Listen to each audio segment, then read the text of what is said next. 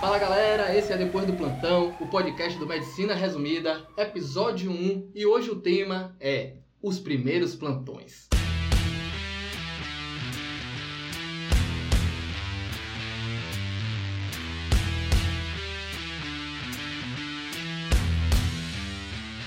Eu sou Diego Barros e primeiro plantão é que nem virgindade. Tem muita expectativa em cima e por mais que a primeira seja ruim, depois melhora. Excelente. Nossa!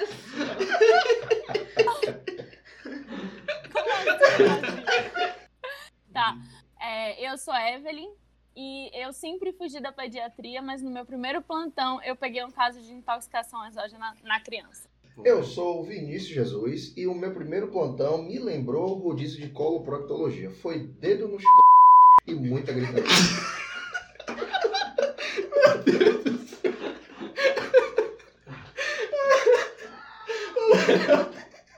Meu Deus! Eu sou a Ana Rodrigues e nunca anúncios. Plantão tranquilo, baixo fluxo, não faz parto. É cilada, viu? Não vai? E eu sou Kevin Gomes, lembrando a vocês que primeiro plantão se preocupa com tantas coisas, mas o que mais dá dor de cabeça é a bendita ou maldita, dependendo do ponto de vista, ficha azul. Hoje, para quem tá ouvindo aí, a gente vai ter muita coisa para poder conversar. A conversa vai ser completamente aberta, não tem nada combinado, a gente não tem um roteiro a seguir e vai ser assim para todos os episódios. Estou só reforçando nesse por ser realmente o primeiro. A gente já fez o episódio zero explicando até um pouco sobre o nome, quais são nossos objetivos aqui, então a gente não vai repetir isso. Então, assim, a ideia aqui é o que surgir. Então, sim, a gente vai falar de experiências, antes do primeiro plantão, aquele sentimento. Podemos falar também de dicas, de realmente como é que foi as coisas, mas fiquem abertos e a gente vai seguindo o fluxo aí. Alguém tá afim de começar, puxar a conversa por algum lugar? Rapaz, é, meu primeiro plantão foi um negócio meio, meio invocado. Porque assim, foi em um mesmo, uma mesma cidade do interior, né? Que eu já estagiava com alguns colegas. Então, para mim, foi meio que uma continuidade. Agora, é impressionante como que eu, justamente eu estava falando isso, né? Do dedo no ch... e gritaria. Porque essa série teve de tudo. teve toque retal, teve tubo. Assinei a primeira DO também. É, fiquei triste, né? Fiquei feliz porque dei alta. Fiquei triste porque tive que assinar a DO. O que mais que teve? Furei o pneu do carro na hora de voltar. O que mais que teve? Só coisa boa, né? Teve foi coisa, viu? é? Eu, Teve, foi eu vou coisa. puxar aí o gancho, porque não tem como, porque eu estava junto desse plantão. E eu acho que até uma primeira dica pra gente falar sobre os primeiros plantões, que já, até na brincadeira da frase que eu tinha falado, é que realmente a gente acaba tendo muita expectativa para os primeiros plantões. E talvez você ir com um colega, você ir já com um amigo, alguém que você confia, já alivia muito isso. Então, você tá com pessoas que tá ali do seu lado para dar um suporte, alguma coisa, eventualmente de você não lembrar, ou então você quer uma segunda opinião, acho que já ajuda bastante. Então, se você conseguir encontrar um local que aceite, porque nem sempre se aceita dividir o plantão, ou que seja dois plantonistas e você puder ir com alguém, já vai ajudar muito. Então, sim, esse plantão foi, como a gente fala, muita lama, e a gente pode contar até mais dele lá, mas alguém quer falar ainda alguma coisa e depois a gente volta para ele, não sei. Então, o meu. Eu tenho uma visão um pouco diferente, porque vocês deram o primeiro plantão juntos e é uma experiência realmente muito boa, mas o meu, no meu caso eu fui sozinha. Óbvio que não foi tipo só eu como plantonista, tinha outra pessoa como plantonista, mas era uma pessoa desconhecida. Que eu não sabia se ia chegar junto, se não ia. Mas assim, eu acho que foi muito válido essa, essa oportunidade de me ver sozinha no meu primeiro plantão e ter que resolver os pepinos que aconteciam. Minha dica é, não pensa, só vai. Tipo, eu lembro que um dia antes do meu plantão, eu aceitei o plantão, era 7 horas da noite. Uma pessoa mandou no grupo, ah, plantão disponível no interior aí. Eu tava morrendo de medo de dar plantão. Eu falei, ah, vou aceitar esse negócio e, e vamos lá. Se eu ficar demorando pra pegar o plantão, eu nunca vou dar plantão, né? Nunca vai perder o medo. Então eu só aceitei e fui. Chorei, depois surtada. Mas deu tudo certo. Mas eu acho que vale super a pena. É tipo, não pensar, só vai, aceita e vai. Porque se você ficar pensando, ah, qual é o melhor plantão pra eu dar, você nunca vai dar plantão. O primeiro plantão. Se vocês lembrarem de minha frase, você vai ver como fez sentido agora. Mas vamos lá. Kevin, tu quer falar um pouquinho? Rapaz, é, eu trago muito essa questão da, da ficha azul, porque quando você forma, você tem a ideia do primeiro plantão com aquela sensação de que você vai encontrar um paciente em parada, vai reanimar, vai trazer ele à vida, se precisar você faz a intubação, você vai fazer todo aquele movimento de ação que você vê, né, em série, vê em filme, vê por aí. Então a imagem da emergência você constrói com base no que você vê de fora. E por mais que eu tenha feito estágio em emergência, é, ainda assim é diferente quando você sai da condição de estudante e passa a ser o protagonista, o plantonista, que vai assumir a responsabilidade daquele paciente. Então, lá fui eu para o plantão de UPA no começo eu fui para atender pacientes de porta, né? Eu pensei, pô, categoria um pouco mais leve, dá para ir começando e vendo qual é a realidade.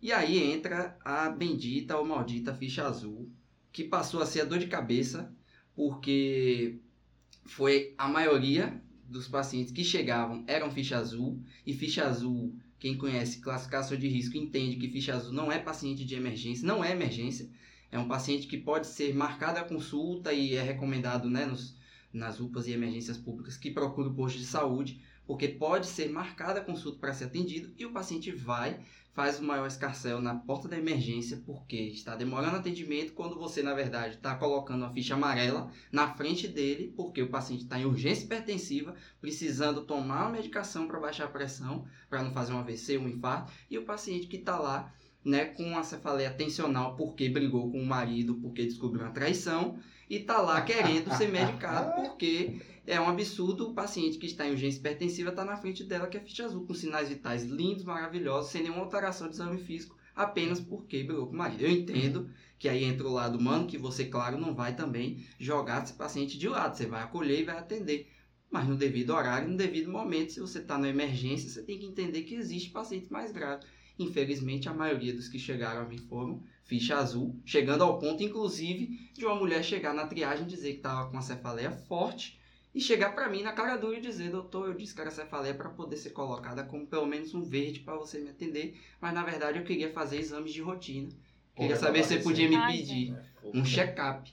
E com a porta cheia de gente reclamando, precisando ser atendido, e aí você fica nessa saia justa. Então, os primeiros plantões, o aprendizado foi um pouco me deu um pouco de frustra frustração por justamente eu encarar que a emergência que eu queria era estar tá naquela ação. E aí depois eu entendi que existe né, é, estratificações. Você tem a sala vermelha, você tem a porta, mais à frente você vai ter também a UTI. Então existem níveis de atendimento de complexidade na emergência.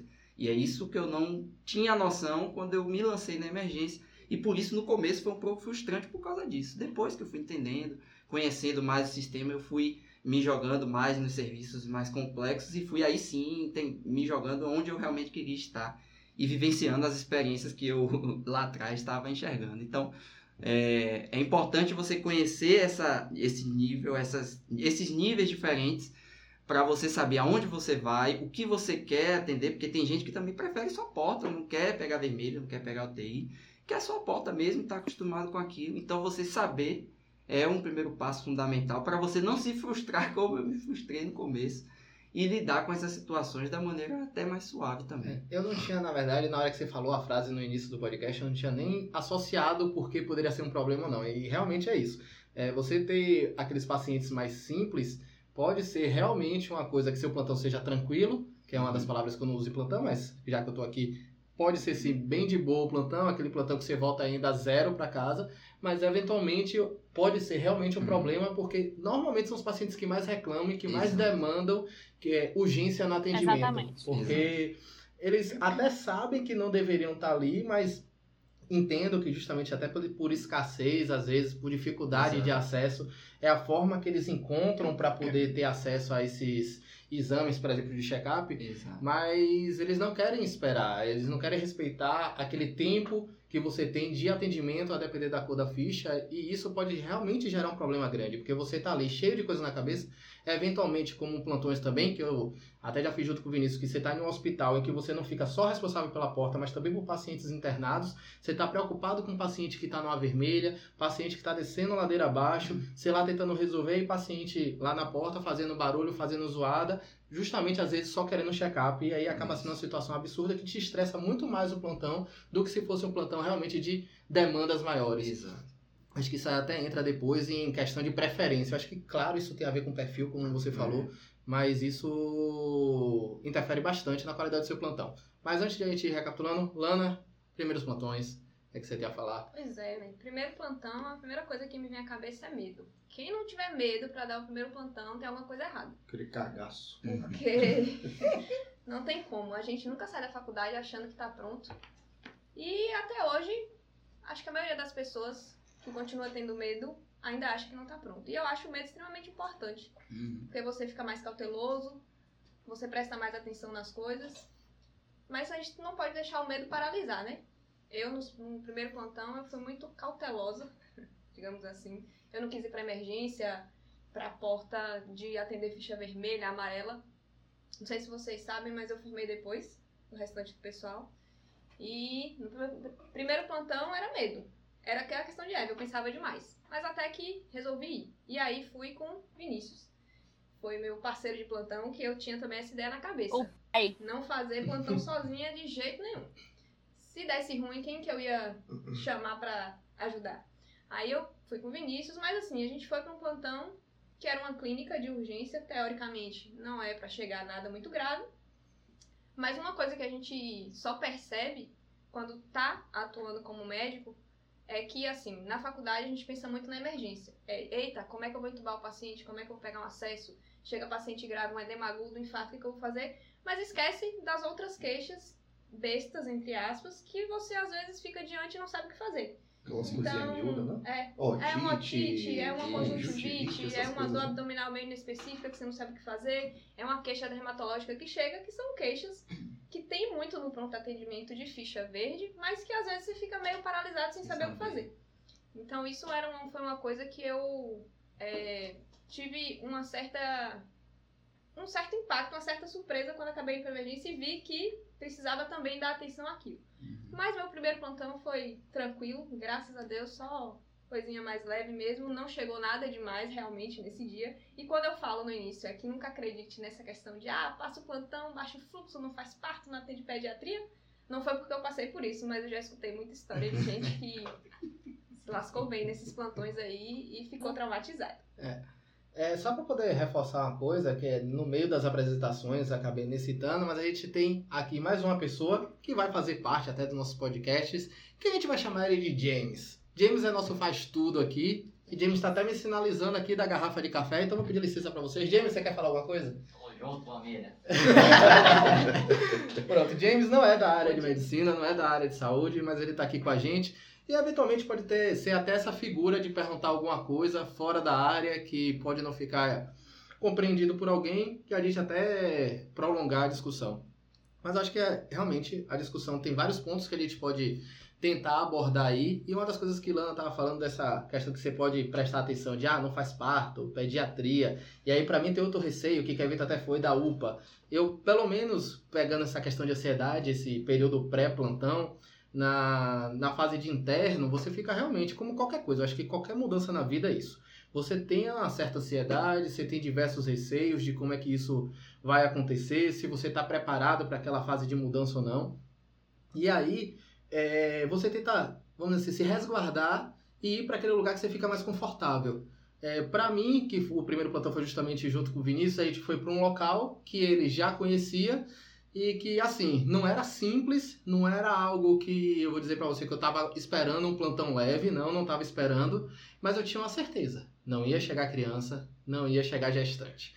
Para mim, isso já me dava um conforto tremendo, a juntando, ortopedia. mas chegava ortopedia, chegava trauma, mas tudo bem. Eu tô rindo por isso. Eu me sinto, pelo menos por isso que eu falei, até por questão de conforto, eu me sinto muito mais confortável de lidar com isso. Sempre fui muito mais dessa questão da emergência, de ter aquele paciente, eu acho que entra até na questão de, de Kevin, eu me sinto muito mais confortável de atender aquele paciente que realmente está precisando. E aí eu não estou falando da pediatria ou da GO, porque está precisando, mas digo assim, do que atender esses pacientes de ficha azul. Então eu sempre gostei mais daquelas situações mais agudas e que eu sei que está demandando completamente de minha ação, mais uma vez. Também reforçando que eu sei que esses casos mais simples precisa de todo um acolhimento e tal, mas foge um pouquinho do meu perfil, não de que eu não faça esse acolhimento, claro que até para os pacientes agudos isso também é necessário, inclusive envolvendo muitos familiares que precisam ali de estar sendo acolhidos. Mas eu sempre me senti mais confortável de o plantão mais lama nesse sentido, de que está envolvendo atendimento de criança e de gestante, porque eu acho que é mais sensível. Eu acho que é um público, e aí só explicando minha preferência, é um público que acaba tendo uma acessibilidade maior para a situação. A gestante, porque justamente é todo um período ali, muita expectativa envolvida, e a pediatria porque tem uma mãe ali envolvida com totalmente com suas garras em volta e asas protegendo a criança, que pode ser a coisa mais simples do mundo, ela vai estar tá aumentando, ela vai estar tá querendo toda a atenção do mundo, totalmente justificado, mas como eu falei, não se encaixa completamente com o meu perfil e por isso eu me sentia muito mais confortável em atender essas emergências agudas. Foi quando ele chegou lá no plantão, mas era só para poder justificar um pouquinho dessa questão de escolha, de você procurar pelo menos algo que te deixe mais confortável e isso vai de perfil, não tem receita de bolo. E é... acontece também Não, de, de, a pessoa acabar descobrindo na prática mesmo. Você vai se jogar no plantão achando que é o que você quer e você vai com o tempo perceber, pô, não é minha vibe isso aqui. Aí você vai, se joga em outro perfil de plantão, ou assume o PSF, ou atende alguma clínica, e aí, ah, vou mais para esse lado aqui, é mais light, ou então não, vou me jogar mais aqui, vou pegar o TI, vou pro SAMU, vou para não sei onde, porque é mais minha vibe me jogar aqui. Com o tempo, realmente, é, é, é é ao mesmo tempo não ter pressa, mas também ficar atento para você não ficar muito tempo em algo que você não quer e você já ir moldando sua, suas preferências com o que você vai vivenciando também, né? É, você vai falar alguma coisa? Não, assim. É, então, com certeza, tipo, essa, eu vou fazer uma observação em relação ao que eu falei, porque eu falei assim, ah, só vai e tal. Mas é muito mais no sentido de é, ir logo dar o seu primeiro plantão. Mas uhum. acho super válido você fazer certas, certas limitações. Por exemplo, eu nunca fui chegada com pediatria nem GO, então eu tinha uma certeza que era não vou dar plantão em locais que atendam criança e nem é, GO. Então, assim, obviamente, em alguns locais do interior, quando tem certas urgências, acaba, enfim, ah, tá mulher em trabalho de parto expulsivo chega lá, não, você tem que fazer. Ou então a criança que está muito grave, como foi o caso dessa da intoxicação. Tudo bem, tive que atender, mas não era o meu público-alvo ali. A prioridade do, do, do, atendimento era de adulto. Então, foi isso que eu foquei, assim, ah, vou dar, vou dar plantão. Quero dar plantão onde? Numa emergência de adulto. Então, primeiro que teve, eu fui lá e peguei. Mas, assim, super válido vocês escolherem, porque tem gente que não tem, sei lá, aptidão para pediatria, nem para GO. Uhum. E é normal isso. Perfeito. Bom, essa dica que, que a Eve deu, galera, é, é fundamental até reiterar isso, porque assim, quanto mais cedo você vai pro plantão, mais você aprende aqueles traquejos do dia a dia, coisas que os livros não vão ensinar, coisas que seus professores não vão ensinar, ninguém no internato vai ensinar, que é maturidade pessoal para poder lidar com algumas coisas. Isso é fundamental. Eu acho que talvez Diegão lembre muito disso. Nosso primeiro plantão, Diegão, foi um SN, em um determinado hospital, né? Que a gente foi fazer. Nosso primeiro paciente que chegou, na verdade, foi uma maca que levaram um paciente que estava em GESP. E aí a gente prontamente levou logo para a sala vermelha, uma paciente com determinada patologia, estava bem emagrecida e era uma paciente até em terminalidade da vida. Só que a gente foi pego literalmente surpresa, foi uma próxima de troca de plantão, a gente levou para a sala vermelha, tentou reanimar, fazer todas aquelas medidas, só que infelizmente a paciente acabou vindo a óbito. E foi aquela coisa meio que no calor da emoção. Você ficou assim, bom, e agora? Vamos dar a notícia, né? A gente que é responsável por isso. E aí é que veio o pulo do gato, né? E aí chegaram os familiares, lembro perfeitamente disso. A gente pediu para poder sair daquele ambiente, a gente fechou a cortina, colocou os familiares dentro do consultório e a partir dali a gente contou. Realmente foi uma situação bastante difícil, o filho ficou extremamente conformado, ficou até um pouco é, autoagressivo, não para com a gente, né? mas teve uma certa é, emotividade mais exacerbada. Mas aquilo ali, pelo menos para mim, foi fundamental porque forjou muito assim a questão de maturidade emocional. De você pegar aquela situação e acabar é, contando da melhor maneira possível. Tudo bem que não vai ter é, receita de bolo, a melhor forma de dar uma notícia ruim, mas aquilo ali foi bom para as próximas situações que a gente é, vai ter que dar mais, mais notícias o tempo inteiro, mas aquilo ali ajudou a gente para vezes futuros, né? Tenho certeza que a partir daquele dia eu consegui falar de uma maneira mais tranquila, de uma maneira um pouco mais direcionada, sem ficar rodeando muito, né? Principalmente quando você vai dar uma notícia dessa, não tem como é, circular, circular e não contar logo o que foi. Não, infelizmente o paciente veio óbito. e você ficar ali, tentar dar as condolências da maneira apropriada, mas também quando o paciente, ou acompanhante na realidade, né, acompanhante do paciente ficar com uma certa agressividade, você deixa ele ali um pouquinho, certo? Você sair do local, até para você preservar sua própria integridade. Só que isso ninguém nunca me ensinou. Isso daí foi algo que foi, eu vi uma troca de pontão acontecer logo comigo e me jogaram na selva. É então foi que- dessa forma. É isso que eu ia falar. É, é uma coisa, uma das muitas coisas que a gente só, só aprende quando faz. Só aprende fazendo. E vai aprendendo cada vez mais. Então não tem. Quando a gente está na faculdade, né? Vocês, vocês também devem ter visto. Fala muito do protocolo Spikes, que é aquele protocolo de como dar mais más notícias, que vem aquele protocolo todo para você seguir o mnemônico, que faz isso, que faz aquilo. Mas na hora que você é o médico da unidade, que acontece uma coisa dessa e que é você que tem que dar notícia, não tem protocolo certo. Uhum. É Eu acho que, que uma coisa que ameniza um pouco você fazer esse tipo de coisa é tentar se colocar no lugar daquela pessoa e tentar transmitir a informação de forma clara, mas com alguma sensibilidade, né? Mostrar que você se importa com o paciente, eu acho que é uma das coisas que ameniza esse momento que pra gente é muito difícil e pro familiar nem se fala. E aí a gente só aprende fazendo, não tem jeito, tem que Hum. fazer. E uma coisa que eu acho que vale ressaltar, que a gente está falando também muito de emergência, que assim, você vai ter uma variedade muito grande, depende, claro, do- da situação de onde você vai estar se formando, onde você precisa atuar. A gente, obviamente, está na capital, a tendência de ter uma variedade maior de plantão, mas você não tem só a questão do plantão de emergência. Eventualmente você pode ter plantão de transporte, que a gente também fez. É, você às vezes tem um plantão que você só fica ali de retaguarda, às vezes em um evento, que é uma possibilidade também. Então, assim, existem níveis diferentes de atendimento na emergência, como a gente estava falando, até o da clínica mesmo, que a Ana falou que justamente era um local que não está nem preparado se chegasse alguma coisa mais aguda, eu já dei plantão lá também, e é aquela situação quando chega alguém mais agudo, na verdade a galera até meio que se desespera, porque eles não estão acostumados com esse tipo de perfil, é, mas que você vai ter como também ter esse controle. A questão é você realmente, uma coisa que Ana chamou a atenção, é não cair naquele papo pelo menos de ir para um lugar sem conhecer, achando que vai ser tranquilo, que é baixo fluxo, porque uma coisa que a gente acaba fazendo assim que a gente se forma, quando está perto de se formar, é entrar naqueles grupos de plantão. Nunca peguei um plantão daqueles de grupo e a grande maioria, eu quero que você tenha em mente é o seguinte, desses plantões. Se tá lá sendo oferecido em um grupo público, foi porque ninguém quis pegar.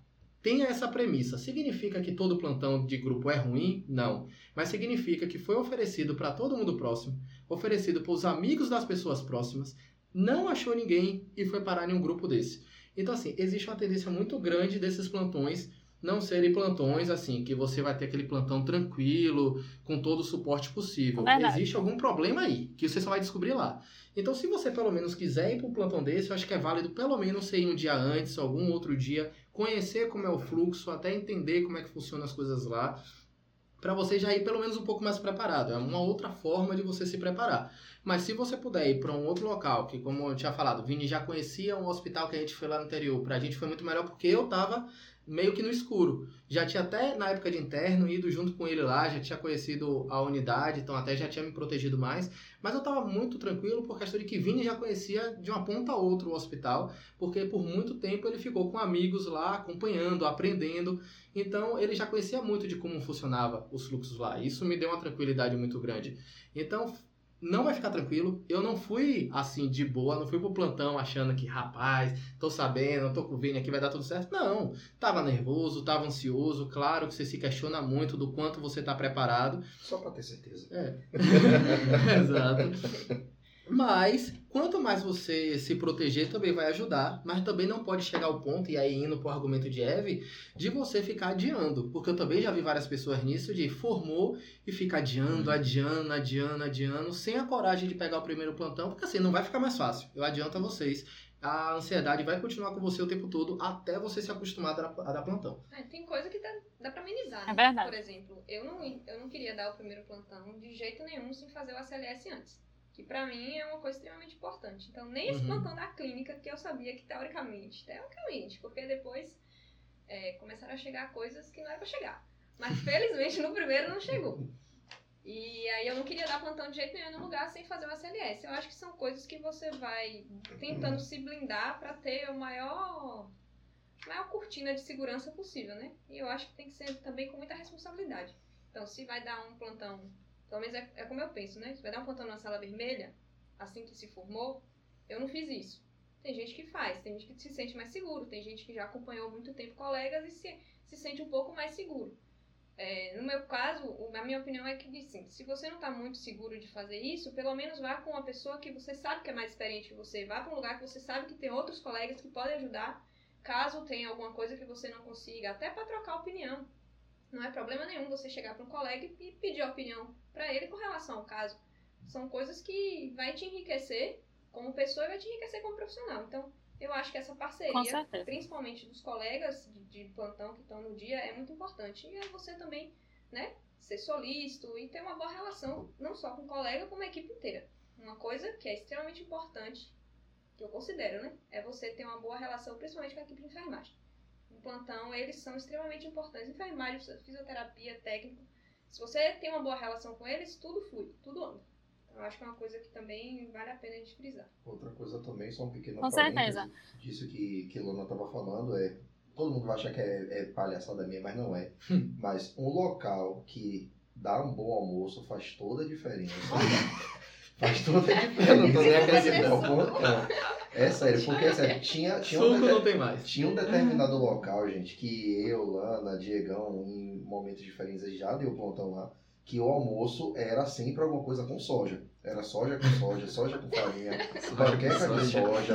Era impressionante. Soja com ovo, era impressionante. É, o, o almoço é um ponto importante do plantão, né, velho? Lasanha de soja. Lasanha de soja, pô, sopa de soja, soja com feijão. Lasanha de soja. É o quê? Oi?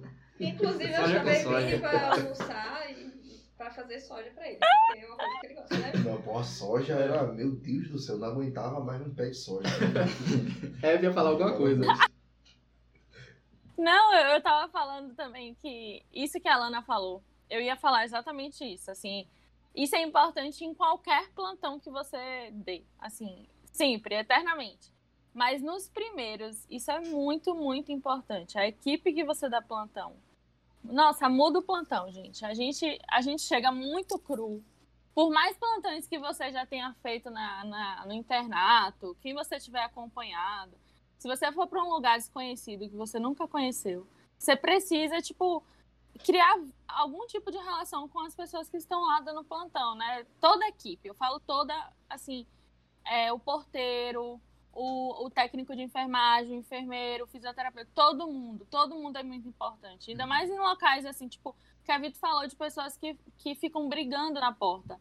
Se você tem uma equipe que chega junto, até isso eles vão te ajudar, uhum. entendeu? Então, assim, é, é muito importante isso. A gente chega muito cru, a gente às vezes não sabe fluxo de nada da unidade, a gente fica com alguns receios de, de fazer uma conduta ou outra que aqui pode te ajudar. Eu lembro nesse meu primeiro plantão da intoxicação exógena da criança que eu não tinha o número do CIAV rápido no meu celular.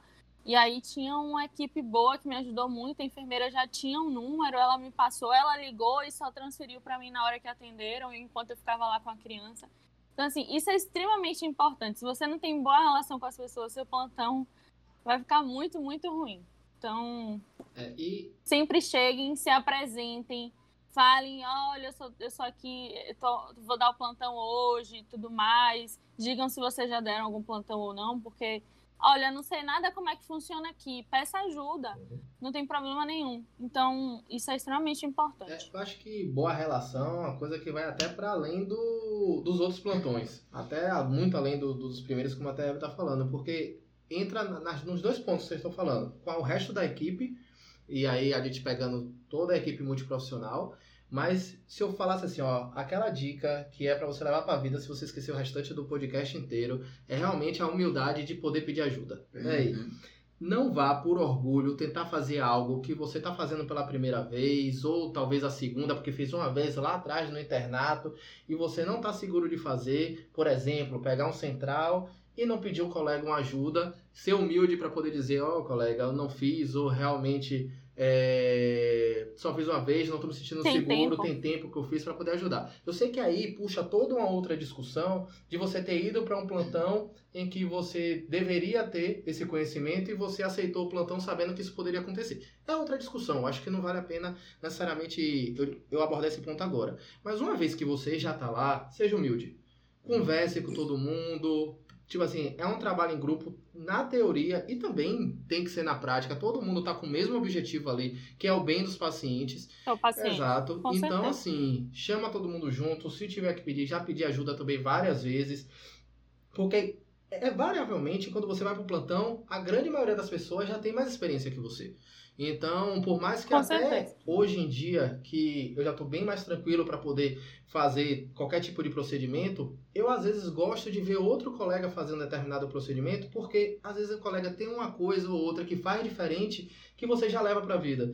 É fácil de pensar, por exemplo, na questão de tubação, que muito é questão de posicionamento. Eventualmente um colega tem alguma coisa, uma coisa a mais para poder te acrescentar, que você fala, pô, assim resolveu. E você já leva aquilo dali para outras experiências.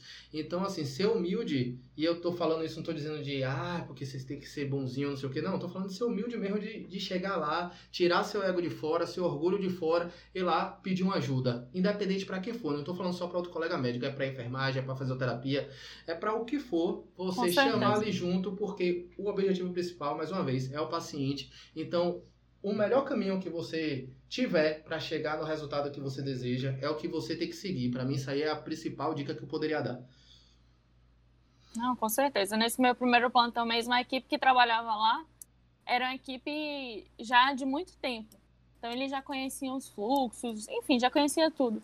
Me ajudaram demais, demais, assim, tanto para controle de paciente, porque foi um plantão cheio, tanto para os fluxos e ah, tem telemedicina, doutora, vamos fazer isso, vamos fazer aquilo. Assim, é essencial. Quando, quando a equipe te ajuda. Quando não te ajuda, quando você não tem boa relação, você vai ver que seu plantão vai ser um caos. Então, assim, isso é extremamente importante. Exato. É, eu acho que você está puxando que a gente está falando de primeiros plantões de uma forma geral, e eu já falei até que tem uma variedade bem grande do que a gente pode fazer nos primeiros. É, uma coisa que eu costumo até quando o pessoal vem conversar, às vezes o interno vem conversar comigo, alguma coisa assim, sobre dar algumas dicas desse começo, você fala assim, claro, tudo aquilo que eu já falei anteriormente, tente se resguardar para os primeiros, para você ganhar uma certa confiança, mas também você precisa aos poucos se colocar em situações que exijam mais de você, porque senão você não cresce. Você Sim. fica naquela sua situação de conforto do plantão super simples e você sempre vai estar inseguro de pegar um lugar mais avançado. Por exemplo, imagine que eu chegasse e só fosse para o plantão de clínica, que tá tranquilo, não vai chegar nada ali demais. Eu não vou ter depois, sei lá, já formei há seis meses e depois disso eu falar, não, agora eu vou pegar uma sala vermelha. Você vai estar super nervoso, não vai estar preparado, muita coisa você não colocou em prática, até algumas coisas que você já tinha ganhado uma certa experiência no internato, você vai acabar esquecendo. Esquecendo. Exato. Então, assim, é importante você ir dando seus passos. Claro que cada um na sua velocidade, onde vai se sentindo mais confortável. Só que aí, mais uma vez, retomando plantões com o Vini, porque podem ver que a gente realmente deu muito plantão junto. De transporte, hospital aqui na capital, no interior, teve muita coisa que a gente acabou indo junto e isso ajudou bastante. Um desses hospitais que a gente deu plantão aqui, ele literalmente, como eu tinha falado, a gente pegava a porta, a gente pegava a sala vermelha, a gente pegava a sala amarela, é, a sala amarela só tinha. É, não, esse é o mais gostoso. A sala Ai. amarela eram só três leitos, a vermelha eram só dois, mas você também tinha que dar conta da, da porta toda. E aí, o melhor que Vini já adiantou, que intercorrências da enfermaria. Gente do céu, hoje, para mim, é uma das restrições. Se você vai ficar num lugar que eu sou responsável por intercorrência da enfermaria, eu já imagino como vai ser o plantão. Por quê? Deixa eu ser mais claro. Não adianta o quanto você organiza seu plantão, que era o que mais aconteceu. Você organizou, foi ali, atendeu com, as, com eficiência a porta, deixou todo mundo otimizado na vermelha e na amarela, você tá com aquele seu plantão que organizou, o telefone vai tocar. E nessa hora, seu plantão desce ladeira abaixo. Porque você vai ter que ir lá, você vai ter que ver o que é, vai ver se vai ter que puxar o paciente para uma vermelha. Normalmente, Doutor, intercorrência da enfermaria, você pode vir aqui na aula 3B? ele é palhaço. É É um paciente que exatamente está assim. tossindo só aqui, quando chega lá tá gaspiando. chega lá, exato. Normalmente é um paciente que perdeu o time. É um paciente da ortopedia ortopedia que tá aqui com a espinéia, É. desfraturando. É. É o paciente Ah, é. ali da doutor, que tá assim, você vasculama. Vasculana, meu Deus do céu. É Vasculama, bem ai, isso. meu Deus do Então, céu. normalmente. Só de pensar. Olha, só pra contextualizar a piada pra gente não rir sozinho, é porque Eva está lá na residência de geral e atualmente rodando na vascular. Então, ela tem plantões. Exato, plantões muito suaves, pra não falar o contrário. Mas, é- mas realmente é isso, porque o- a chamada da enfermaria normalmente é um paciente que já chegou naquele limite. Não vão te chamar para aquele paciente que começou a ficar desconfortável. É aquele paciente que já tá lá, ó, bem desconfortável e ele já tá literalmente ali exigindo praticamente Já deteriorou, né? é, É. intervenção Ah, não. imediata. Então, normalmente não é um, um paciente simples. E aí tudo que você organizou vai desorganizar, porque vai acumular a porta. Os outros pacientes que você estava dando muita atenção, você parou de mais dar atenção porque esse ficou mais grave, e aí é aquela hora que fica tudo desorganizado. Mas, qual foi o ponto de eu ter tocado nesse, nesse plantão? Porque justamente isso amadureceu muito. Porque pegar vários plantões nesse local fez que, pelo menos, vou falar por mim, não sei exatamente por, por Vini, mas assim, fez que eu me blindasse. Porque quando eu vou hoje para outros hospitais, os locais que eu já filtrei, já estou em, em locais que eu me sinto muito mais confortável nos plantões, pode estar aquela lama que não chega perto do que era isso. Então, assim, eu consigo lidar muito melhor com as intercorrências e eu tenho muito mais tranquilidade de resolver as coisas que acontecem hoje, porque não chega próximo do caos que era esse plantão. Então, isso ajuda bastante, entendeu? Então, você ir fazendo esse degrauzinho e pegar locais também que são complexos vai te ajudar. Mas, claro que é saber o timing, a hora de pegar esses plantões. É, então, plantão, uma coisa muito controversa, né? Que é plantão de interior. De locais que não tem tanto. é, tanto suporte, né? Tipo, tem muita gente que dá plantão. Mas. Porque quando a gente fala de plantão, esses plantões assim são caóticos na capital, são plantões que são caóticos, mas que você tem um mínimo de suporte.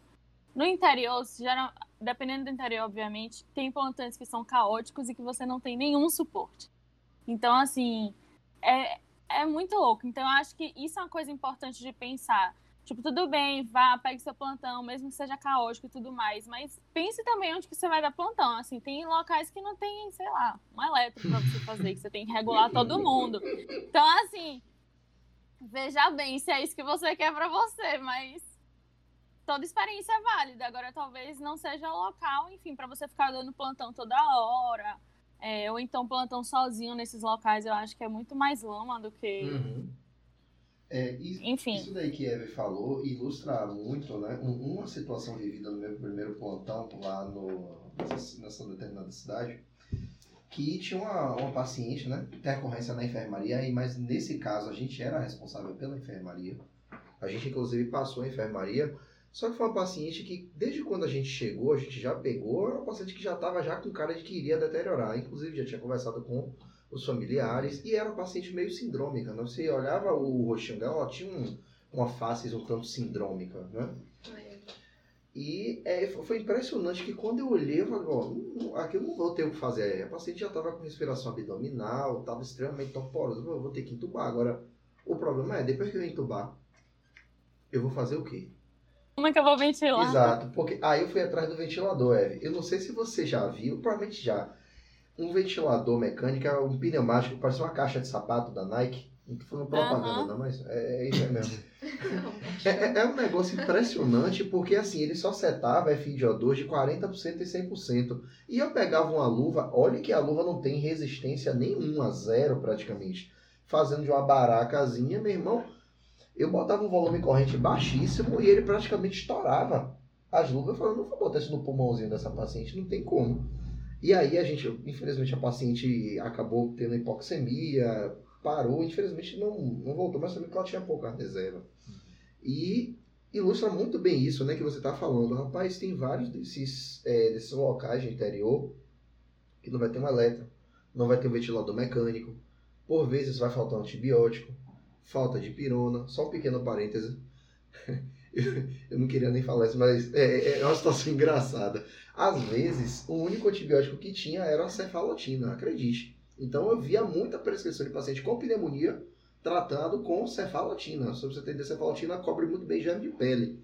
Nada tinha a ver com bicho de pulmão. Então, acontecia isso, entendeu? E fora as outras coisas é, erradas que a gente vinha precisando, tinha que sair corrigindo. São coisas né, que a gente vê por aí afora e a gente tem que dar um jeito de sair consertando com aquilo que tem disponível. Então é saber ponderar isso aí mesmo que a gente utiliza. Eu só queria até reforçar uma coisa, porque pode acontecer do nada, eu pedi até desculpa a vocês, é o primeiro episódio, mas assim, um, um dos celulares que está gravando a gente aqui está descarregando. Então, assim, se isso acontecer, Evelyn está à distância, está lá em São Paulo, a gente está em Salvador, muito provável que a internet caia e Eve pare de ouvir a gente, ou então a, a, a voz dela comece a falhar um pouco mais. Então, Eve, vou até te pedir desculpa se você cair no meio da conversa aqui, mas até explicar quem está ouvindo o que é que está acontecendo, porque acabou de aparecer o sinal para mim aqui de tá, que está com a bateria fraca, mas a gente vai tentar contornar isso nos próximos episódios, certo? Mas só para poder avisar vocês caso Evelyn desapareça do nada no meio da conversa. Mas bora seguir. E vou até tá puxar um pouquinho do que você está falando, porque assim, esse mesmo local que eu estava falando do, do caos que a gente enfrentava, por outro lado, me dava também muita segurança. Eram dois plantonistas na, na porta, então a gente ficava lá, só que era um local que eu tinha pediatra, é um local que eu tinha cirurgia, que eu tinha bioimagem, então assim, eu conseguia levar o paciente para tomografia no, na mesma hora, e tinha também laboratório 24 horas. Então, assim, se por um lado você fala assim, ah, como é que você aceita ir pro plantão nesse lugar? Por outro lado, eu tinha essa cobertura, que eu tava falando que Exatamente. era uma coisa que, por exemplo, a gente já não tinha no interior. Já teve semana de a gente ir, inclusive nem o raio-x a gente tinha. Mas aí é outro ponto. Mas esse outro hospital, por mais que tava assim, mais caótico, o que nos fez aceitar o plantão lá, que justamente a gente tinha toda essa cobertura. Então entra naquela conversa da, da humildade, se você precisar de algum procedimento específico, poder chamar a cirurgia, saber que tem o pessoal da pediatria lá específico, que por mais que às vezes o, o hospital não é voltado às vezes chega uma criança e ali naquela agonia você precisa atender. Então, quando você já tem a pediatria no hospital, também te ajuda bastante. Então, existia esse outro lado que protegia a gente e que favoreceu muito dar os plantões lá, entendeu? Não com certeza. É, não tem como ser uma coisa simplista de dizer assim, só tinha coisa ruim, mas também tinha coisas boas, e é nessa interpretação que você vai definir se vale a pena ou não dar o plantão no local. E aí, só para poder Sim. finalizar o raciocínio, acho que entra muito também para a questão de o plantão de transporte, que a gente acabou não comentando muito. É, a gente também foi junto para o plantão de transporte. É, e o plantão de transporte é uma coisa que, assim, o plantão tende, tende, última vez, tende a ser mais tranquilo, porque você só fica responsável pelo paciente quando você tira de uma unidade e entrega na outra. Então, o período que você está com aquele paciente normalmente é curto, a não ser que seja uma viagem longa.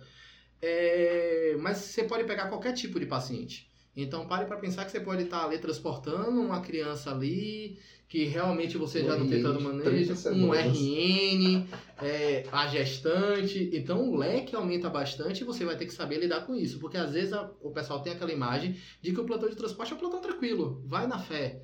Não vai de vez. Pra gente foi um plantão tranquilo, foi quase um descanso remunerado, mas isso também vai de sorte. É, basicamente eu transportei só uma puérpera de uma maternidade para outra porque ia fazer um ultrassom. Então, assim, não tive que fazer nada. Eu era um acompanhante praticamente, estava ali só no conforto e na conversa, pegando o plantão de um lado passando do outro.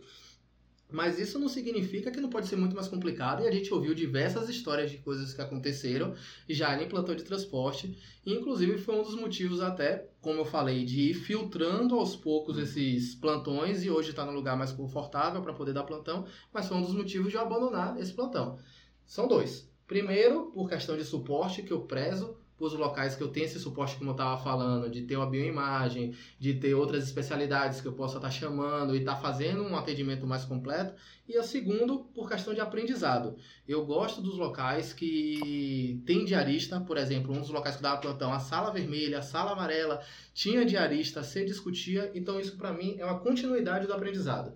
Então, você tem uma pessoa super experiente que está vindo com você ali discutindo cada paciente, então você não vai repetindo erros que você pode fazer e não saber que é um erro. Alguém vai estar tá te corrigindo e em um outro momento você já vai saber como é a melhor forma de fazer. E isso eu prezo muito. Então, hoje eu acabo prezando muito por esses locais em que eu continue aprendendo. É, uma das principais características que eu avalio para dar plantão no local hoje.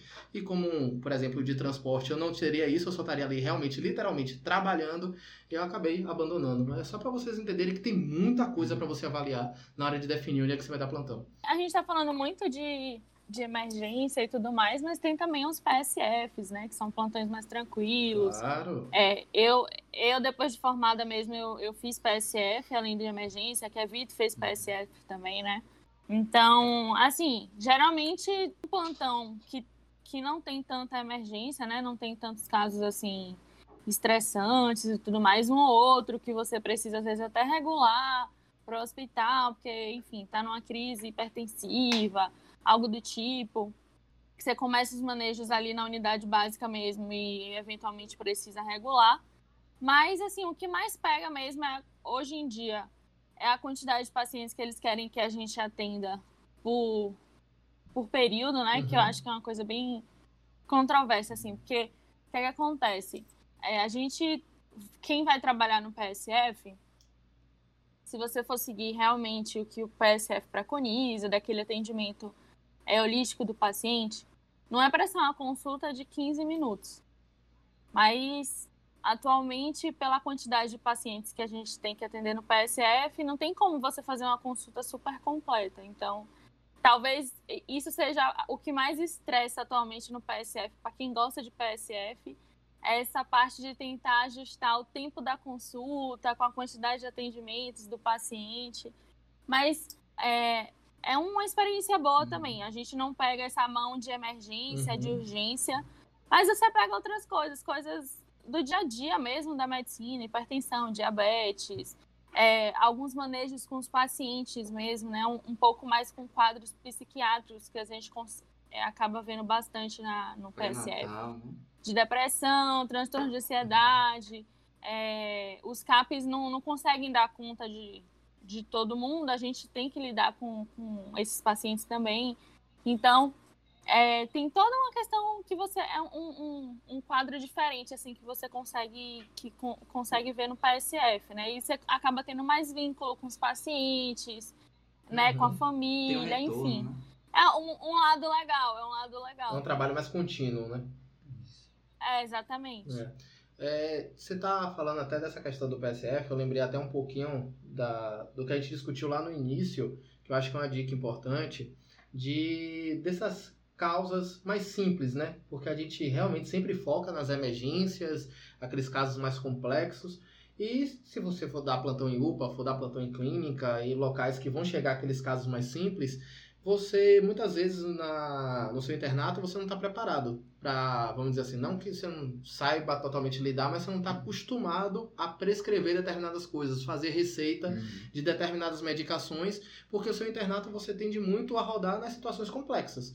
Então você está rodando na é clínica, verdade. na cirurgia, onde for, na pediatria, na GO, você normalmente está pegando paciente hospitalar.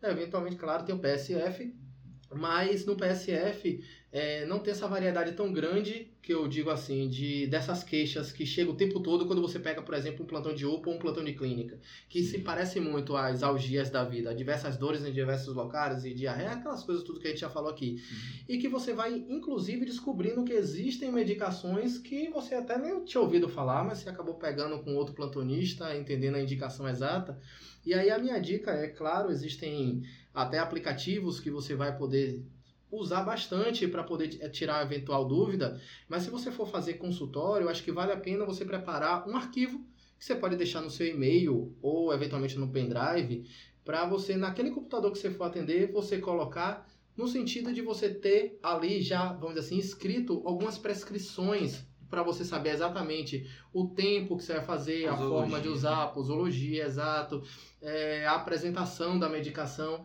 Porque além de te lembrar, você ganha muito tempo. Porque uhum. você sabe exatamente o que você quer passar para aquele paciente, como já está escrito, você consegue copiar e colar ali.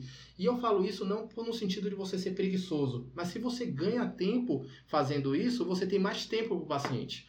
Então, é, é, acaba sendo uma estratégia que ninguém tinha me avisado antes, mas eu descobri ao longo desses uhum. plantões o quanto me ajudava.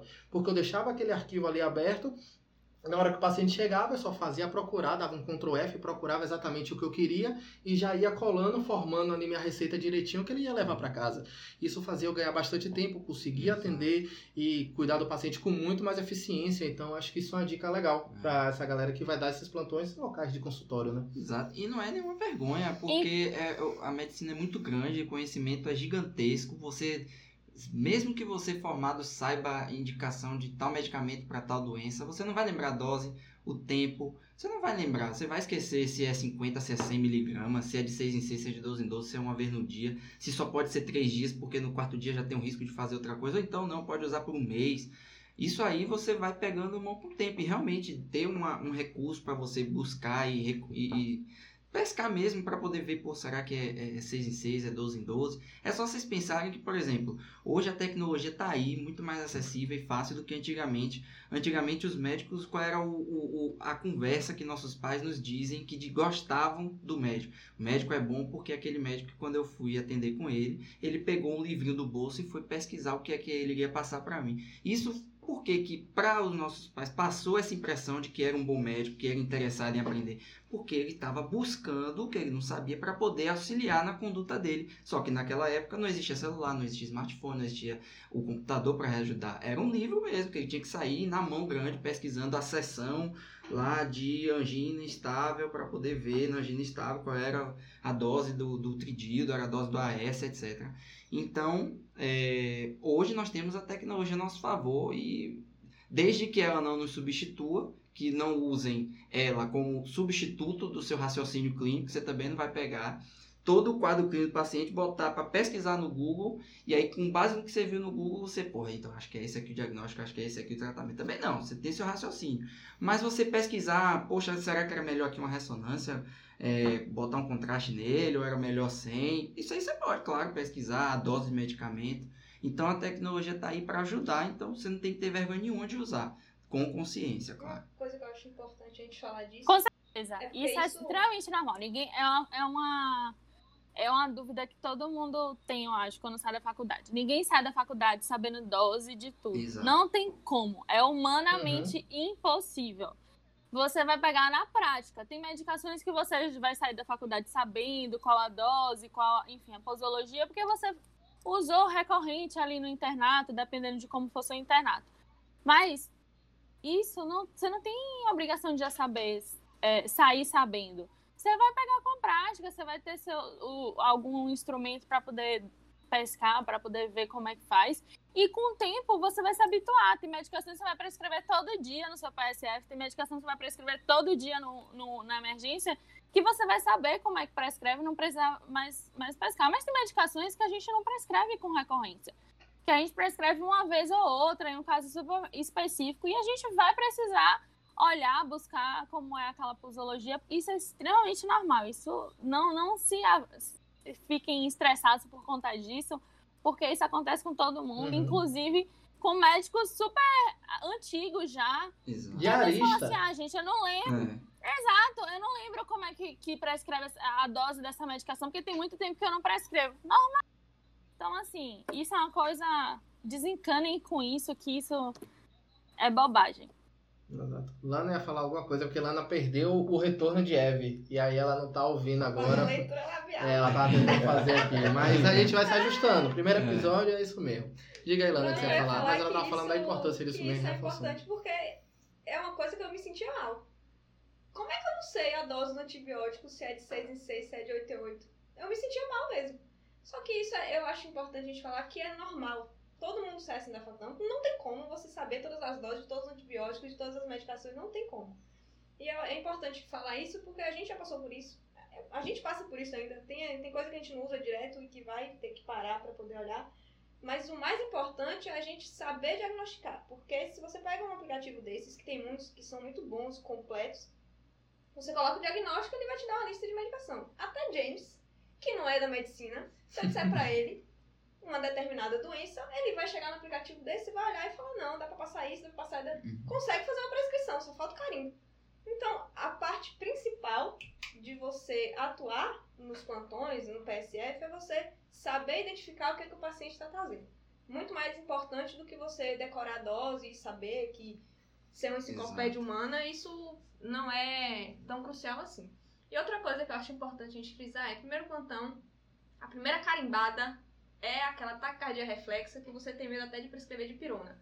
Você esquece até a dose de É pirona verdade. e pergunta o paciente 10 vezes, rapaz, você não tem alergia mesmo não, né? E imagina, você chega, o paciente tá com cefaleia, qualquer dor, você fala, pô, vou prescrever de pirona. Aí ele chega pra você e fala, tem alergia? Você vai perguntar, tem alergia a alguma coisa? Tem alergia de pirona. Você, eita caramba, e agora? Paracetamol, né? Aí você vai, ah, paracetamol tem alergia? Algumas vezes o paciente vai dizer que sim. Aí você sente e chora. Mas reza pra ele dizer que não. Porque até na prescrição da dipirona, no primeiro plantão, com certeza você vai ter medo. Você lembra o que é que foi que É você verdade. percebeu Da primeira vez? Não lembro, você tava comigo, mas eu não lembro. Não? Tava, foi na Eu lembro. Ah, que você tava junto. Mas eu acho que deve ter sido dipirona, porque o dia que eu dei atestado menino, outra coisa. Essas clínicas assim, é. eu sabia Essas que ela ia falar clínicas, disso. essas clínicas que são mais assim de, de paciente, tipo ficha azul, ficha verde, principalmente se for clínica particular, que atende plano, segura a mão no atestado, viu? No dia que a Vai numa menina... galera só pra pedir atestado. No dia que a menina queira quebrar a frente da. Parênteses, galera, e, e- e essa história é engraçada. No dia que a menina quis quebrar a frente da clínica, tu tava comigo nesse dia, não, né? Não. Foi engraçado porque a menina disse que tava com infecção urinária, que ah, pra poder fazer xixi tá ardendo. Me levou um copinho, inclusive, com um negócio que parecia suco de groselha, juro, de verdade. Ela comeu suco de groselha, eu olhei assim, meio estranho, né? Isso era por volta de umas 5 e meia da tarde, ela dizendo que passou o dia todo mal e tal. Eu, tá bom, beleza. Fui lá, né? Comecei a fazer a receita pra ela e tal, tudo direitinho. Daqui a pouco ela dizendo, entrou na consulta dizendo que tava morrendo de dor. Daqui a pouco ela tava com um amigo. Kikikikakaka, kikikikakaka. Eu falei, essa menina tá bem. Tá bom, deixa quieto. Aí, né, eu fui explicando pra ela, não, essa medicação você vai ter que tomar assim, assim, assado, você vai precisar beber mais água, evitar de prender o xixi, aquela coisa toda. É impressionante que eu tava falando as coisas pra ela, eu dei a receita na mão dela, ela pegou a receita, ela dobrou, ela nem leu, e só ficou esperando eu terminar de falar, e ficou olhando pra minha cara. Aí eu falei, eu já sei o que, é que ela vai me pedir. Mas escute só. Aí, aí é, terminei de prescrever.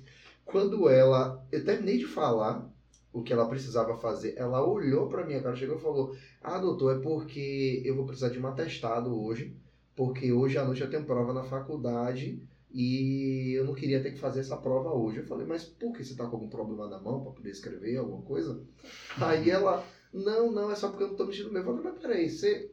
Se você não tava se sentindo bem, por que, que não veio logo de manhã? Ela, ah, porque me deu preguiça, eu até moro aqui do lado, mas me deu preguiça, eu quis vir aqui logo tarde. Eu falei, ó, eu posso lhe dar um atestado de comparecimento e tal, porque de fato você veio aqui, eu tô aqui atestando que você compareceu aqui, a minha consulta e tal. Ela, não, é porque pra mim só serve atestado do dia. Eu falei, ó, infelizmente, eu vou ficar lhe devendo esse atestado do dia. Aí ela tentou tesar de um lado, eu tesei do outro, né, devendo, da ópera. Pois é, aí ela pegou e foi é, embora. Ah, antes disso, ela amassou a receita, jogou em cima da minha mesa, não disse nada. Ela saiu, ouviu o parnavoeiro lá na frente da. Parnavoeiro. parnavoeiro lá na frente da clínica. Eu Só- não conheço, não. Como Só letrando. Só letrando, você- parnavoeiro quer dizer confusão. Aqui em Salvador quer dizer isso. E no interior da Bahia também. Olha a defesa dos interiores aí que não. Não, Depende do interior. Depende. Aí é, ela saiu, aí eu peguei e fui evoluir, né? Importante, toda vez que você for fazer a sua, seu atendimento, você tem que registrar o que você fez. Prontuário é Escrevi tudo prontuário. Prontuário é um documento. Exatamente, é um documento, é a sua defesa também, né? E fui lá, descrevi tudo aquilo que ela fez. E na conduta eu cheguei e falei: o paciente veio à consulta com um dos é, intuitos de conseguir atestado médico. Conduta, nego atestado. Só que quando eu contei isso pra galera, o pessoal ficou achando que eu tava inventando e tal, não sei o quê. Eu peguei, tirei uma foto e mostrei pra todo mundo. Eu falei, não, tá aqui. Justamente comprovando isso que você tava falando, de que muitas pessoas vão pra essas clínicas com o único intuito de conseguir atestado médico. E, infelizmente você tem que ter jogo de cintura para poder é, manejar esse tipo de situação. Mas é, eu ri bastante depois. Eu acho Bastante. que entra muito, assim, é comum sim esse atendimento de em busca de atestado, só que piora muito quando você está numa clínica justamente particular. Porque a- isso aí é para qualquer coisa na vida, infelizmente tem pessoas que acham que por estar pagando pode tudo. E então, leva isso também para sua consulta, de dizer assim, eu tenho o direito de exigir o que eu quero. Aí quer exigir um exame sem indicação, quer exigir uma medicação sem indicação e o que muito acontece é quer exigir um atestado sem indicação. Então, realmente é um problema. Mas eu estava falando isso, eu lembrei até só de uma dica para eu não esquecer de falar também, é porque a gente, justamente por essa insegurança, antes de dar o primeiro plantão, a gente tem aquela sensação, e se chegar algo que eu não sei o que é? Porque Lana até puxou, ah, é muito importante a questão do diagnóstico. E aí isso pode trazer aquele peso do tipo, eu tenho que saber diagnosticar tudo. E o que acaba acontecendo muito, para poder até dar um pouquinho mais de tranquilidade, é que nesse começo você tem que saber o que é grave. Por que eu estou falando isso? Porque assim, aquele paciente que é grave, você não vai mandar de volta para casa. Então é aquele paciente que você vai segurar. É aquele paciente que você vai segurar, aí é aquela hora da humildade, vai chamar para poder ter uma segunda opinião, vai tentar conversar com outra pessoa e até eventualmente até ligar para um outro colega, para poder um professor que seja especialista para você tentar ganhar alguma luz ali naquele paciente. É, eventualmente isso vai acabar acontecendo e você não pode ter esse receio de ah, eu não sei tudo, por isso que eu não vou dar plantão, senão você não vai nunca. Então, você saber pelo menos identificar quem você não vai mandar para casa já é um, um, caminho importantíssimo, porque ali você vai saber quais são pelo menos as medidas iniciais que você vai fazer. Você não pode ter um diagnóstico fechado, mas no mínimo do mínimo você vai ter pelo menos ali uma síndrome que você já vai poder fazer algo inicial, solicitar alguns exames que podem te dar algumas respostas e pedir uma outra opinião. Então, eu queria só tirar esse peso um pouquinho das costas para também não achar que você precisa realmente ter todas as respostas logo de cara. É, e não, e, não vai, e não vai ter, né? Na verdade, é, mesmo que você ganhe um, dois, cinco, dez, vinte anos trabalhando com emergência, com UTI, você ainda vai ter aquele, aquele paciente com aquele renal crônico, com aquela hipercalemia, com aquela acidose metabólica que você vai fazer as medidas e você não vai saber o que fazer depois porque ele vai continuar do jeito que está ou vai estar tá pior. E você não vai saber ainda, poxa, o que, que esse paciente tem que os outros não tinham e que não está ajudando ele, que ele continua mal, que ele continua ruim.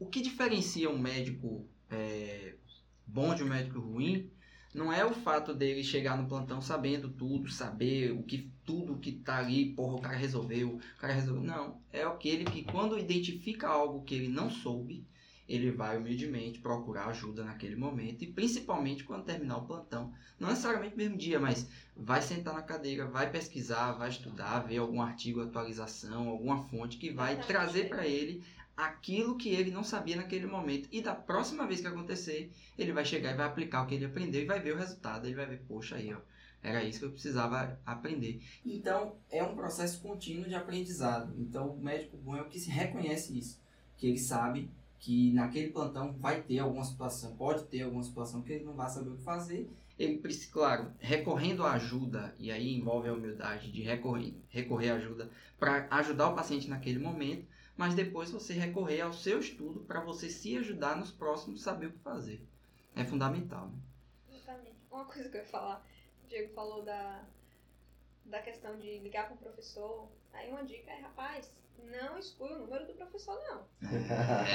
Ter número de professor é, é uma preciosidade. Porque Salva vidas. No meu, no meu celular, se você colocar doutor ou professor, você vai uma lista. E eu já tirei dúvida com vários professores. Tipo assim, ah, não, não nada agudo que, que, que precisasse de intervenção imediata, mas alguma coisa ou outra, até com o manejo do paciente. Um contínuo, né? Às vezes você se passa de alguma coisa que poderia fazer a mais. Eu já falei, já conversei com o professor, já discuti. E graças a Deus a maioria deles, pelo menos todos que eu falei até agora, inclusive gostaram de, de discutir caso. Uhum. Então a depender do professor é legal fazer isso. Se duvidar até de madrugada, né? Principalmente nos plantões SN da vida Sempre tem aquele outro professor que acaba dormindo tarde, que fica fazendo vários nada no Instagram.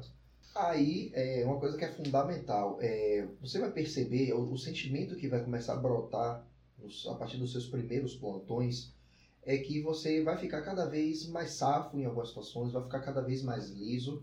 Mas uma coisa que você não pode deixar de fazer, embora pareça lógico o que eu vou falar, é deixar de estudar. Porque o seu plantão vai ser sua grande prática daquilo que você vai estar tá vendo. Pô, eu não lembrei exatamente do manejo, sei lá, de uma síndrome coronariana aguda, de tudo aquilo que tinha na prescrição. Pô, faltou isso, isso e aquilo. Beleza, eu vou revisar para da próxima, como o Kevin falou agora.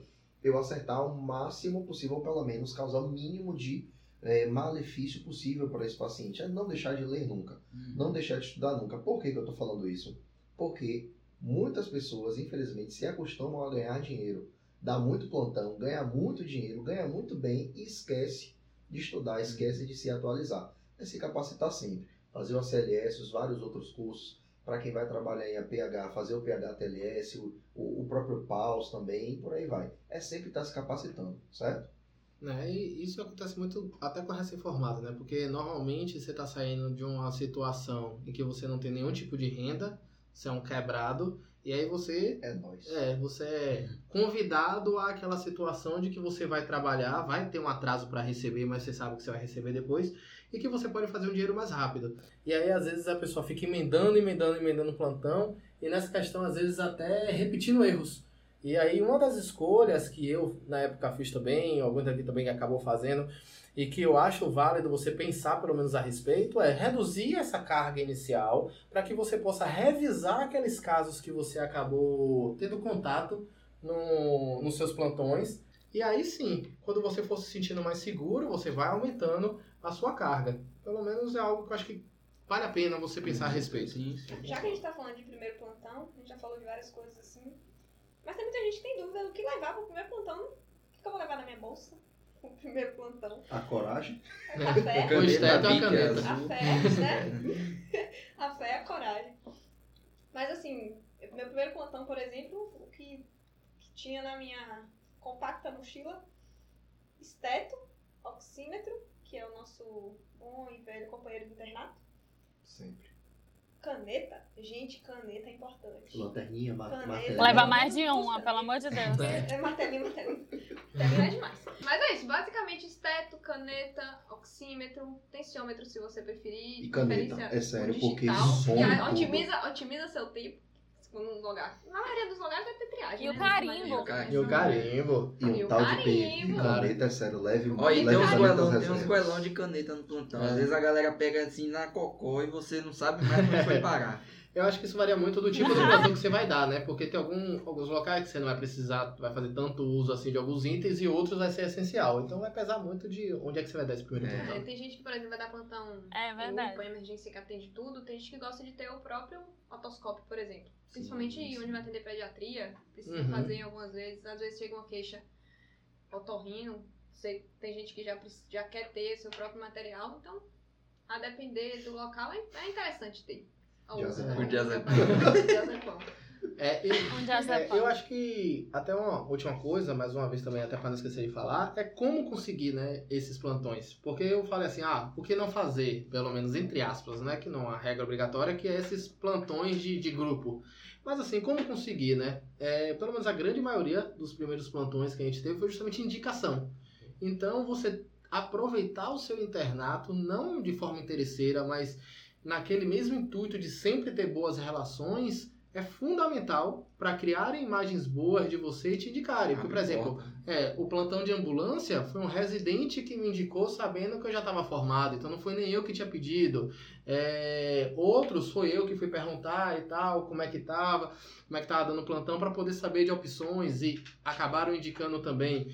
Mas se você não tem boas relações, não tem esses bons contatos, a pessoa normalmente tende a arrumar uma desculpa para não te indicar. Ah, já tá cheio, já tem até um pessoal lá querendo entrar, mas não consegue. Algum jeito ele vai dar para não te indicar, mas no fundo, no fundo, é porque você não passou uma boa impressão.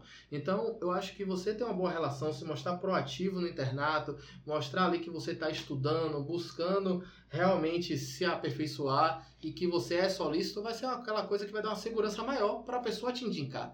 Porque a pessoa não vai te colocar lá para depois você fazer alguma coisa errada ou ficar fazendo besteira ou ser uma pessoa de difícil relacionamento e depois falar, ah, mas foi fulano que indicou ele. É. Então se preocupe com isso, porque é uma coisa que realmente a galera às vezes se passa e às vezes fica com dificuldade tremenda de se encaixar em bons serviços, porque justamente não tem quem indique para entrar nesses locais, que muitas vezes realmente se passa por aí o caminho. Então, acho que outra dica seria aproveite o internato para criar um bom relacionamento, para você se encaixar em lugares legais depois e com maior suporte, etc. Tudo isso que a gente já falou na hora que você se formar e não ficar naquele desespero de, ah, eu preciso trabalhar e aceitar qualquer coisa que vier pela Uhum. frente depois. É só uma coisa, porque senão eu ia acabar esquecendo. E essa é uma, uma- mais uma das coisas que a gente só acaba dando valor ao internato depois que se forma, né? Isso de, de você ter uma boa relação, acho que é uma coisa que tem que ter o tempo inteiro. Mas outra coisa é, por exemplo, no internato, quando a gente tá, a gente tá muito preocupado em fazer procedimento, né? Ah, fazer É. intubação, fazer central, fazer dreno, fazer paracentese, fazer não sei o quê. E na hora que a gente tá fazendo, por exemplo, uma prescrição do paciente, a gente muitas vezes pega a prescrição antiga, passa o olho pra ver se realmente tá tudo certo e pronto. Só que na hora que você vai fazer uma prescrição depois de formado, você vê, eita, essa medicação é intravenosa ou intramuscular? Tem medicação que não pode fazer intravenosa, Uhum. tem que ser intramuscular. E você, às vezes no internato, não se tocava com isso pra prestar atenção. Então, é uma das coisas que eu fico pensando de que antes, no internato, eu deveria ter prestado mais atenção nisso, porque daqui seis meses sou eu que estaria fazendo do zero. Então, Uhum. eu acho que é um bom conselho prestar mais atenção nessas coisas, valorizar Uhum. mais essas coisas no internato, que É. a gente só valoriza depois. In- Nessa situação. É, aí- Olha, inclusive. desculpa, só pra não esquecer isso aí. Mas nessa situação, Imagina. acho que é uma pergunta que acaba sendo muito frequente e vão te perguntar qualquer dia. Ô doutor, dilui no fisiológico ou no glicosada? É. Essa Hum. pergunta vai chegar pra você e tem medicação que. É, É, verdade. é isso que eu ia falar.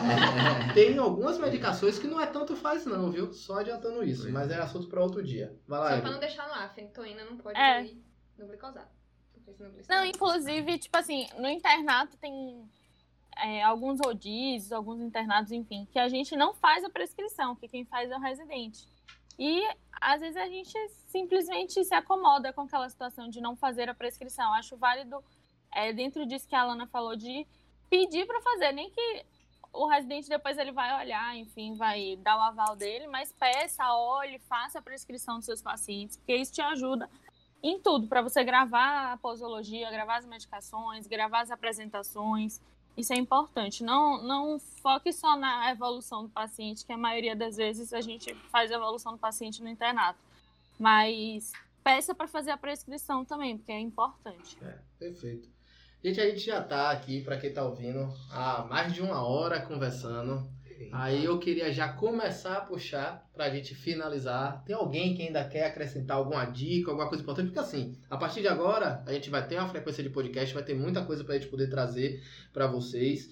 Mas eu acho que nessa questão de primeiros plantões, a gente navegou aí por diversas coisas aqui ao longo da conversa, sendo de dicas, de experiência, de dessa questão de ansiedade anteriormente. Então teve muita coisa que a gente trocou, acho que tem muita história que a gente ainda tem pra contar. E se a gente ficar aqui e for contar de histórias e histórias que a gente já passou nesse início, tem muita coisa pra se falar, mas também o mundo não acaba hoje, vai ter diversos episódios e eu acho que dá pra gente ir contando ao longo do tempo. Então assim, alguém tem alguma coisa a mais, algo que queira acrescentar, alguma dica, relatar alguma coisa? Deu, né? Acho que Não, acho que- eu acho que é- Fechou. Que não. Pronto. Então acho que a gente vai. James, também. você quer falar alguma coisa, James? Quer acrescentar algo? Não, tá, tá ótimo. Pronto, a James deu aval, então significa que tá bom. Então, pessoal, queria agradecer, claro, a todos aqui. A gente realmente vive desse jeito, como vocês estão, acho que podendo conhecer mais agora, nesse ambiente de amigos, família.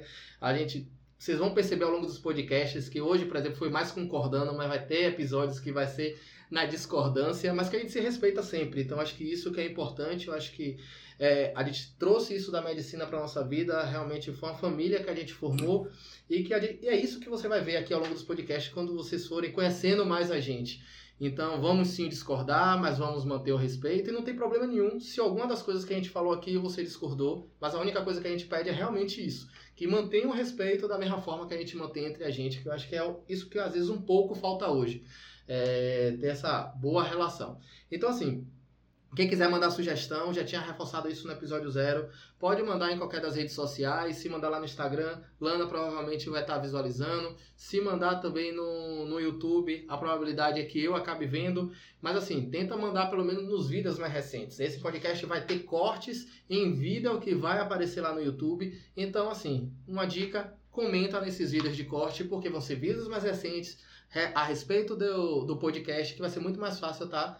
vendo esse comentário e a gente ter essa sugestão acatada e a gente trazer aqui para a gente discutir. E claro, não só tema, outras sugestões, críticas, o que vocês acharem que vai ser melhor para o podcast que vocês querem ouvir aqui, sempre muito bem-vindo, tá certo? Então, agradecer a todos os meus amigos que estão aqui, Vinão, Lana, Eve, Valeu, Kevito, valeu, valeu. James. Junto. A gente tá juntos. Valeu, valeu. Espero junto, que. Tamo Família. junto. É, tamo junto, família. Espero que quem tá em casa tenha Tamo gostado. É, ficou um podcast aí mais longo, mas também eu acho que depende muito de como a conversa flua. Às vezes vai ser mais longo do que isso, às vezes vai ser mais curto. O importante é que a gente realmente não define roteiro e é falar tudo que a gente acha que vai acrescentar de alguma forma a vocês. Claro que levando também um pouco de humor e entretenimento. Beleza, galera? Então, a gente fica por aqui. Um grande abraço. E até a próxima. Y, uy.